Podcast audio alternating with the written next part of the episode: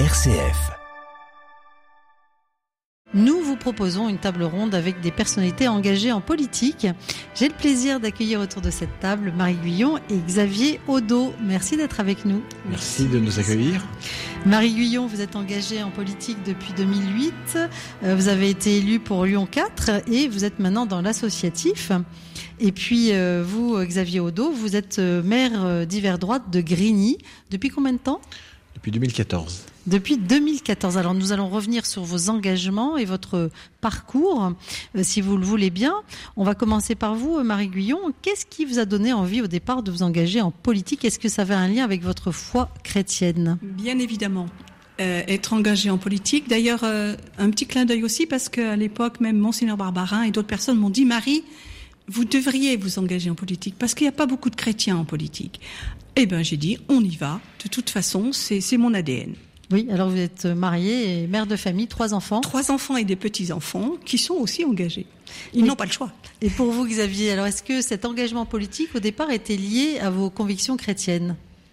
Je ne sais pas si on peut lier les choses au départ. Je crois que l'engagement, c'est une espèce d'ADN qu'on peut avoir les uns les autres. Euh, engagé peut-être dans la musique au départ, puis ensuite euh, engagement euh, personnel aussi en tant qu'enseignant dans l'enseignement catholique, comme chef d'établissement. Mais en même temps, parce que j'aimais le territoire où j'habitais, il me paraissait important de, de m'engager auprès de ceux qui étaient euh, là sur place et qui voulaient faire évoluer la ville. Quelles ont été vos plus grandes joies euh, dans vos eng- engagements respectifs, Marie? Euh, Moi, mes plus grandes joies, c'est d'abord euh, d'avoir été choisie pour être candidate. C'est important parce que on se dit tiens, si on est choisi, ça veut dire qu'on doit remplir la mission. C'est une, joie. La joie, c'est quand les personnes nous demandent et qu'on puisse répondre à leurs demandes. Si on ne répond pas directement, on transfère le message, mais que chaque demande que l'on rencontre, elle puisse être entendue, écoutée. Oui, vous vous êtes euh, euh, attelé à ce que, par exemple, il y ait un, un vivre ensemble euh, plus prégnant euh, pour les personnes âgées dans les quartiers Alors, et la famille. prégnant la famille, c'est très très important. N'oublions pas que la famille, c'est le socle, c'est le Ah, ça C'est le sont- pilier. Voilà, alors là, on n'est pas attaqué, mais ce sont les coups de canon euh, qui signalent que l'archevêque a bien béni la ville de Lyon. hein. alors cette, cette année, c'est très fort. hein. Oui, on, a, on a un petit peu sursauté, mais voilà, vous êtes On était bien béni. protégés dans la Voilà. Vous êtes béni au nom du Seigneur, hein, voilà pour votre année euh, 2023. Et puissent tous les auditeurs RCF entendre cette bénédiction, ceux qui ne peuvent pas être avec nous, ceux qui sont en, hôpitaux, etc. Voilà, on pense bien à eux également. Alors oui, c'est le sens du prochain, hein, faut pas l'oublier. La politique, c'est aussi ça, c'est rendre service. Et ça continue, on bénit Lyon, mais il y en a Oui, ah besoin. oui, oui, alors Lyon en a besoin. Cette année, il y a une pluie de bénédictions. Hein. Mais c'est parce qu'il n'y a pas assez d'eau. c'est ça. Non, mais c'est peut-être parce qu'on en a besoin aussi. Voilà. Et nous avons besoin d'être bénis, c'est sûr. Oui, euh, pour euh, vous, euh, Xavier, quelles sont les, les plus grandes joies dans votre mission de maire de Grigny? Alors je dirais de de mère et, et pareil d'éducateur à un moment. Je crois que dans la réussite d'un enfant que personne finalement ne croyait et qui a été peut-être mis au banc euh, par l'école et ça peut arriver dans nos écoles. Voilà, cet enfant qui réussit et qui revient quelques années après et qui nous dit bah voilà grâce à- vous et ça nous est arrivé les uns les autres. Je crois que tout éducateur a connu cela. Euh, un enfant qui revient et qui dit voilà j'ai avancé, j'ai réussi, j'ai progressé grâce à l'aide, grâce à, à l'humanité qui a été donnée à un moment en des gens qui ont cru en nous. Voilà pour l'école et je dirais que pour les territoires c'est pareil. Le combat qui été le mien euh, dans l'ouverture des dispositifs pour accompagner des enfants en situation de handicap. On a ouvert des dispositifs Ulysse ce qui est tout à fait classique maintenant dans les établissements scolaires, mais on a eu la chance d'ouvrir une unité pour les enfants autistes en maternelle, une EMA comme on, euh, s'appelle avec euh, l'acronyme de l'éducation nationale. Là encore, c'est un vrai défi et faire qu'on accueille tous les enfants dans les écoles, comment on leur donne une chance d'avancer, une chance de réussir. Voilà, c'est c'est une, une réponse sur nos territoires, mais par ailleurs, euh, aujourd'hui, on avait la fin des travaux d'une belle entreprise lyonnaise qui s'installe sur euh, le territoire. C'est aussi une réussite quand on a des projets qui, euh, qui avancent. On fait une rénovation urbaine, par exemple, sur le territoire. Comment des gens qui étaient mal logés vont devenir mieux logés demain, c'est aussi une réussite. C'est finalement tous ces petits moments qui font que on a des yeux qui pétillent, on a des gens qu'on a rendus un petit peu plus heureux. C'est ça aussi l'engagement, je pense. Quelles sont aujourd'hui les plus grandes difficultés que vous traversez Alors, euh, Xavier, j'ai vu hein, euh, que effectivement vous avez vécu une agression. Euh, une année, on en a beaucoup parlé, mais vous n'êtes pas le seul hein, à recevoir des menaces de mort, alors que vous êtes engagé au service de vos concitoyens en tant que maire. Hein, j'ai déjà eu l'occasion d'en entendre d'autres. comment est-ce qu'on vit ça, je dirais, profondément en tant qu'homme et puis en tant que chrétien?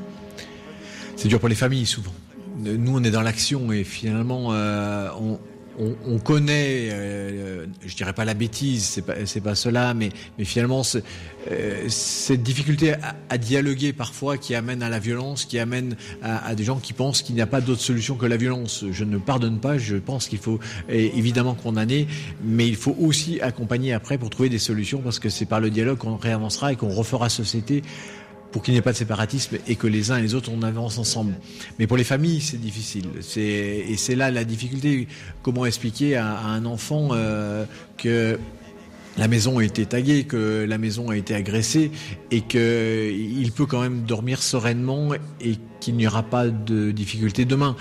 c'est tout cet engagement personnel peut-être parfois qui peut être euh, considéré par la famille comme égoïste et qui peut mettre en difficulté peut-être la famille. Mais un certain nombre de mères sont dans cette situation-là. Nous sommes la République de la proximité. Euh, nous sommes, euh, comme le dit le président Larcher, on est à portée d'engueulade. Et dès que quelque chose ne va pas dans la société, le maire est là et on peut en parler avec lui. Oui, qu'est-ce qui donne le courage du coup de continuer, même si, comme vous le dites, ben, vos propres enfants peuvent avoir peur. C'est, ça impacte toute une famille. Hein les sourires de ceux qui sont contents, les réussites qu'on évoquait tout à l'heure, quand euh, on a des bâtiments qui sont rénovés et que des familles qui vivaient plutôt mal sont euh, mieux logées demain. Voilà, c'est ça qui fait que on a quelques péripéties, certes, mais on a aussi des moments de bonheur et il y a toutes ces majorités silencieuses qui parfois ne disent rien ni sur les réseaux sociaux ni euh, dans euh, la violence des propos mais qui finalement renvoient un, petit message de temps en temps. Hier j'avais une lettre d'un habitant parce qu'on a on a baissé les impôts à la ville de Grigny. C'est pas courant en ce moment. Et, euh, et, il nous a écrit en disant, ben voilà, on est très content parce que finalement on dit de partout que ça augmente et vous vous les avez baissés. Donc finalement, merci pour notre pouvoir d'achat. Il y a aussi ces petits retours. Oui, euh, Marie Guyon, qu'est-ce que vous diriez pour les grandes difficultés à traverser Les grandes difficultés quand on est engagé, euh, bon, euh, je voudrais, je veux pas compléter ce qu'a dit hum, Xavier Odo parce que c'est un peu comme ça aussi sur la Croix-Rousse, mais moi c'est surtout ce qui me fait très très peur. Et même si on croit en l'espérance, c'est quand même euh, les difficultés sont peut-être devant nous avec la guerre, autour de la guerre en Europe, c'est pas loin. Il faut y penser à tous ces enfants aussi qui n'ont pas pu rentrer à l'école. Hein, je crois que c'est important. Puis une société qui a quand même perçu vraiment violente. Et, comment apaiser Comment apaiser ça Parce que éduquer, c'est espérer. Euh, la, la, la, colère, on la voit, euh, comme vous dites. Hein, la proximité, c'est aussi les engueulades.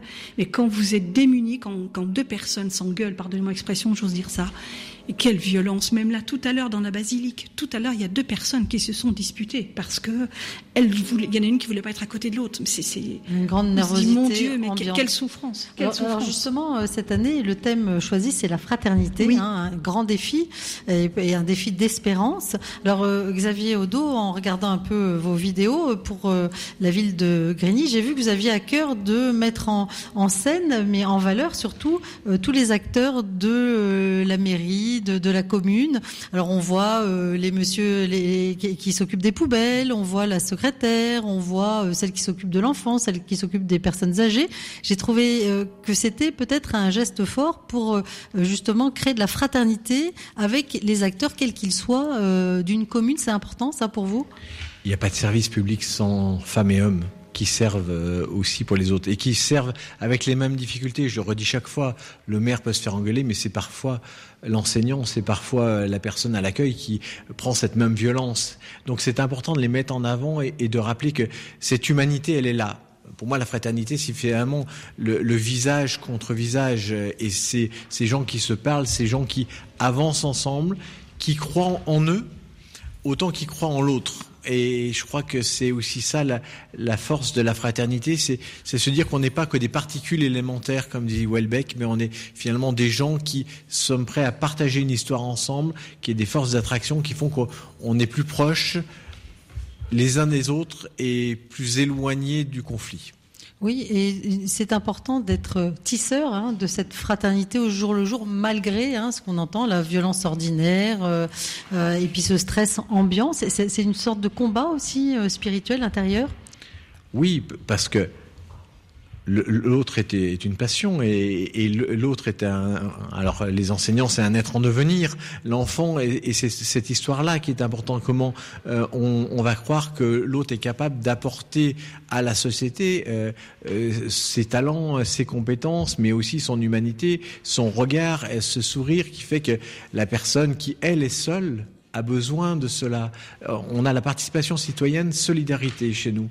C'est pendant ces périodes de canicule, pendant ces périodes de grand froid, pendant ces périodes euh, peut-être difficiles, comment il y a quelqu'un qui est au téléphone, qui va rencontrer les personnes les plus fragiles, et comment on a ce dialogue, comment on a cet humain qui se crée, et ça, ça passe par des femmes et des hommes qui sont disponibles, parfois des bénévoles, parfois des agents communaux. Oui, j'ai été touchée dans les vœux que vous adressiez pour l'année 2021. on voit des enfants à la fin qui euh, adressent leurs vœux à la population. Et donc, il y en a qui disent, ben, moi, je vous souhaite une année solidaire. L'autre, je vous souhaite d'être bienveillant. Euh, et une autre petite fille, euh, je vous souhaite d'avoir une année meilleure. Euh, ou encore une année, une planète euh, plus propre. Euh, c'est important aussi de faire participer les plus jeunes, peut-être pour leur dire qu'eux aussi ils ont un rôle à jouer dans la cité. C'est mon rôle d'éducateur qui ressort à chaque fois, j'en suis désolé. Non, mais, justement, j'ai apprécié. C'était des enfants de toutes les cultures, en bien plus. Sûr, bien sûr, et c'est les enfants du CME en particulier. On sortait de la période Covid, euh, ils avaient été euh, enfermés, euh, enfin enfermés, on, on, était en souffrance, et, et, leur donner la parole, c'est important, et leur laisser la liberté de parole. Alors la liberté de parole, ça veut pas dire dites n'importe quoi. Ça veut dire on croit en vous et on croit que vous avez des choses intéressantes à dire. Alors oui, euh, plus fraternelle, euh, plus bienveillante, euh, une planète plus propre, c'est peut-être des lots communs, mais en fait ils y croient. Et, c'est important de les laisser rêver. Je, je, le redis à chaque fois, notre difficulté avec nos enfants, c'est de leur expliquer que la planète va mourir et qu'ils vont mourir avec. Non, ils ont le droit de rêver ils ont le droit d'avoir une vie, ils ont le droit de se projeter. La, science sera là aussi pour aider, euh, la croyance sera là pour se projeter. Et c'est important de leur dire, la planète, elle est à vous. Peut-être qu'on la laisse pas en bon état, peut-être qu'on a une responsabilité, certainement qu'on a une responsabilité. On va faire au mieux pour la laisser au mieux, mais et vous, rêvez, avancez, croyez en vous, croyez en votre destin aussi. Oui, donc transmettre ce flambeau d'espérance hein, d'une génération à l'autre, malgré bah, les difficultés euh, actuelles. Mais quand on regarde au siècle passé, ou même euh, pendant la Seconde Guerre mondiale, euh, bah, les générations avaient aussi leur lot de souffrances et de difficultés à affronter. C'est peut-être aussi de, rappeler ça aux jeunes générations, que c'est, c'est pas l'époque la pire qu'on ait connue, malgré ce qu'en disent les médias. Hein la jeunesse a cette difficulté de ne pas avoir euh, d'histoire à porter. Et donc, peut-être parfois qu'une colline ressemble à un Everest. il faut rappeler qu'il y a eu d'autres Everest et qu'on a parfois surmonté. Alors, celui-ci va être peut-être plus compliqué avec le réchauffement climatique. Très bien. Euh, prenons à bras le corps les choses, mais faisons confiance aussi à nos scientifiques, à notre jeunesse et, aux hommes, parce qu'ils ont réussi euh, à avancer depuis des années, et les femmes en particulier, qui sont euh, aussi un, un bout d'avenir important. Oui, Marie Guyon. Alors oui, donc pour, euh, pour moi, la, fraternité, qu'est-ce que ça évoque? Ben, C'est que plus, plus que jamais, le besoin de refonder des familles, hein, de développer les valeurs de responsabilité et de solidarité et de partage. Et le pape François le dit bien, la fraternité, une barrière contre la haine, la violence et l'injustice. Et ça, ces trois mots, si on pouvait les, appliquer, comme vous le faites à Grigny, comme on le fait sur la Croix-Rousse, comme on le fait au quotidien, quand on arrive à, échanger et qu'il n'y ait plus cette, ce regard qui, au lieu de est sombre, devient un peu vivant, ben je crois qu'on a avancé d'un peu. Oui, alors qu'est-ce que vous souhaitez euh, pour euh, cette rentrée politique et euh, cette année à Lyon et en France hein? On le sait que cette, ce domaine politique est un domaine qui peut être attaqué aussi, et puis peut-être qu'on montre souvent sa face sombre. Qu'est-ce qu'on peut souhaiter aux hommes et femmes politiques engagés sur le terrain? Xavier Odo. On voit souvent la face sombre, mais on voit pas l'engagement des hommes et des femmes qui la nuit vont aller réparer euh, une alarme qui est en panne ou je ne sais quoi et qui sont euh, là pour servir dans les petites communes, dans les moyennes communes. C'est la majeure partie d'ailleurs des, des personnes engagées en politique. Et, et je crois que hein. on voit toujours quelques grands politiques. Or, il y a aussi plein de gens qui font tourner le système euh, bénévolement et je dirais avec une rémunération qui est souvent très faible. Donc voilà, là aussi c'est important. Qu'est-ce qu'on peut espérer dans notre monde, on disait, euh, qui est en, mouvement? Moi, je parlerais de l'unité. L'unité, euh, l'unité du pays quand euh, finalement chacun ne se retrouve qu'en consommateur, en particules élémentaires. Je disais tout à l'heure, je vis pour moi-même, je vis que par moi-même comment on, sort de cette archipélisation du monde où chacun ne pense qu'à lui et ne regarde que sa télé et finalement comment on peut vivre un peu mieux que ça? Je crois que pour moi l'unité il est là, euh, l'ambition elle est là, elle est sur l'unité de notre pays. Croire en nous, et je crois que euh, je parlais des enfants tout à l'heure, mais je crois que croire en nous c'est important et c'est mon côté euh, il faut, peut-être. Oui, ça, va être. Eh ben, on va terminer par croire en nous. Merci beaucoup à tous les deux d'avoir participé à cette table ronde et on rejoint l'esplanade de Fourvière.